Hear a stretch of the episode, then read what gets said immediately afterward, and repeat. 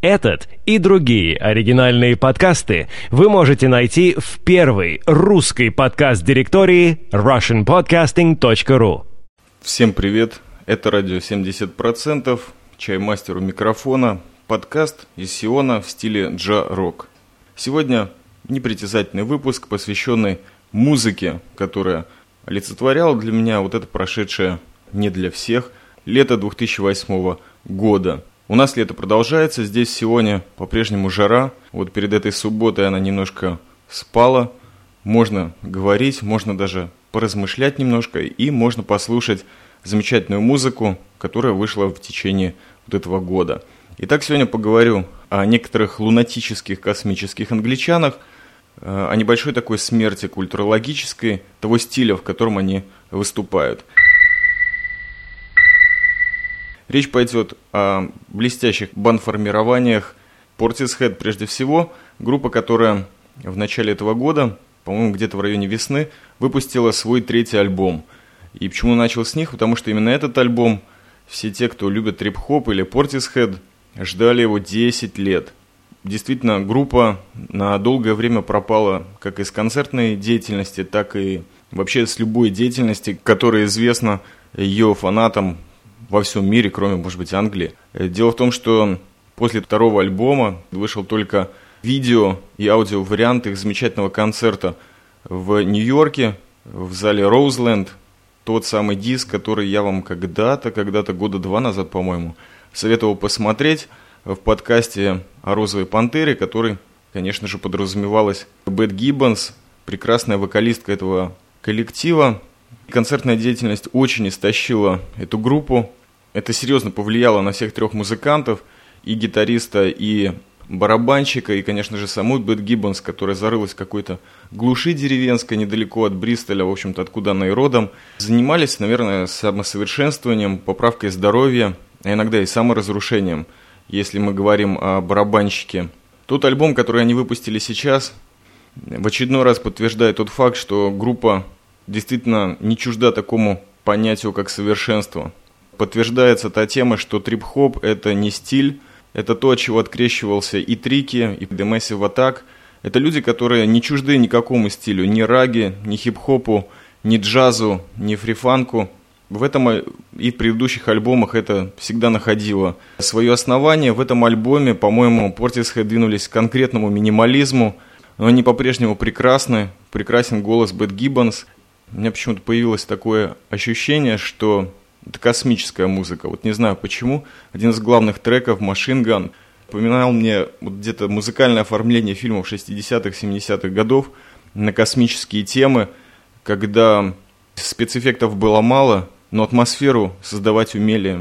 Вам будет очень трудно послушать Portishead где-то вживую. Концертная деятельность их в связи с раскруткой этого альбома была очень и очень краткой. Буквально один концерт в Америке и немножко по Центральной Европе. Фанаты, конечно, обиделись, но те фанаты, которые прекрасно знают, на что эта группа способна, и в достаточной мере оценили этот альбом, понимают, что это не те люди, которые любят концертировать, они любят создавать музыку и создают ее долго, и каждой ноте, и каждому слову в своем творчестве относятся очень серьезно.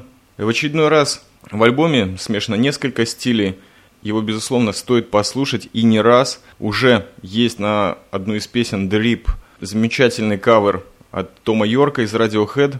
Такое небольшое замечательное домашнее исполнение на фоне макбука. Я дам в шоу-нотах ссылку и перехожу к следующему товарищу, которого зовут Трики.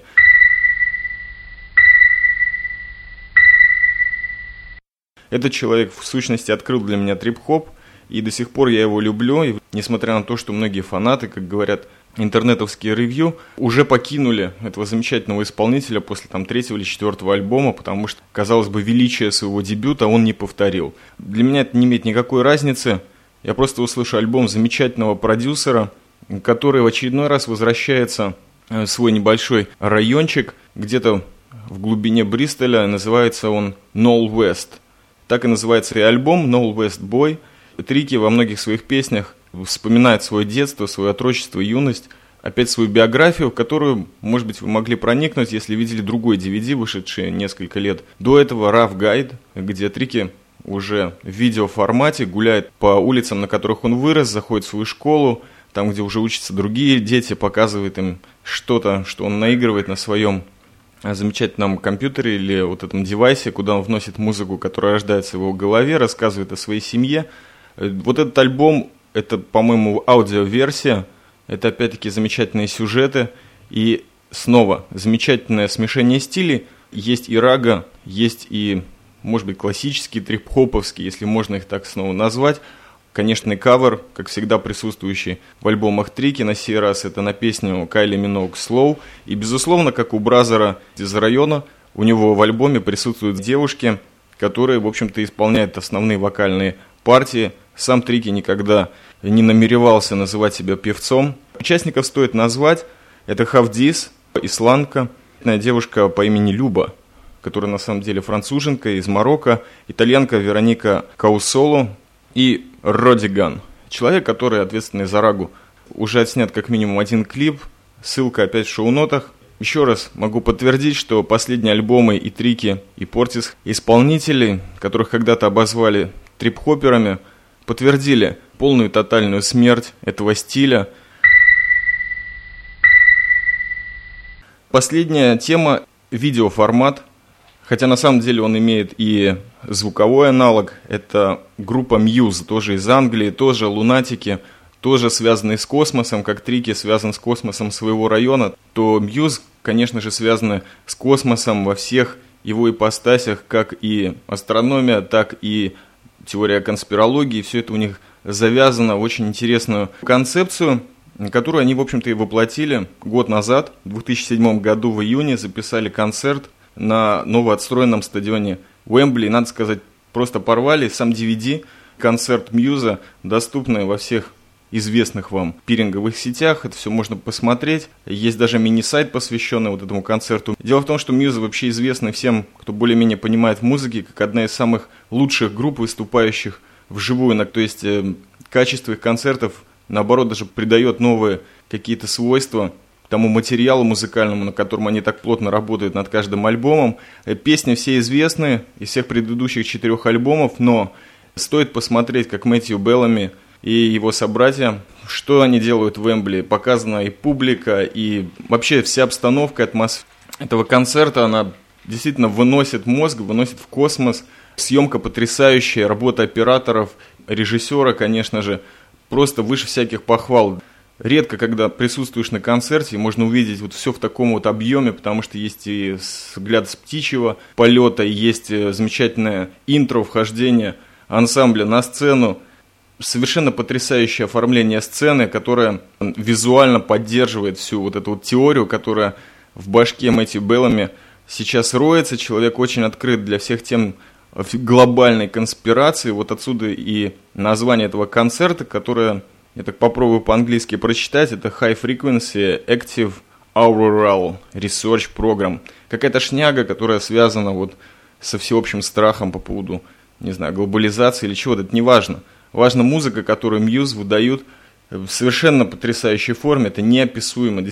Когда вышел этот DVD-сет – большинство команды в Англии и даже по миру серьезных роковских сказали, что нам просто нечего делать на концертах, потому что это лучший live act э, того года и, может быть, даже последующее. Как я уже заметил, оформление сцены потрясающее, радары, работа света, на определенном этапе какие-то космические акробатки появляются и летят на шарах прямо над головами – той английской молодежи, которой повезло попасть на этот концерт. Но впервые после того, как Вембли был расширен, был первый концерт, который распродал практически все места. Это в очередной раз подчеркивает, насколько популярен этот коллектив. Вот эта музыка, наверное, является той квинтэссенцией моих музыкальных предпочтений этим летом 2008 года.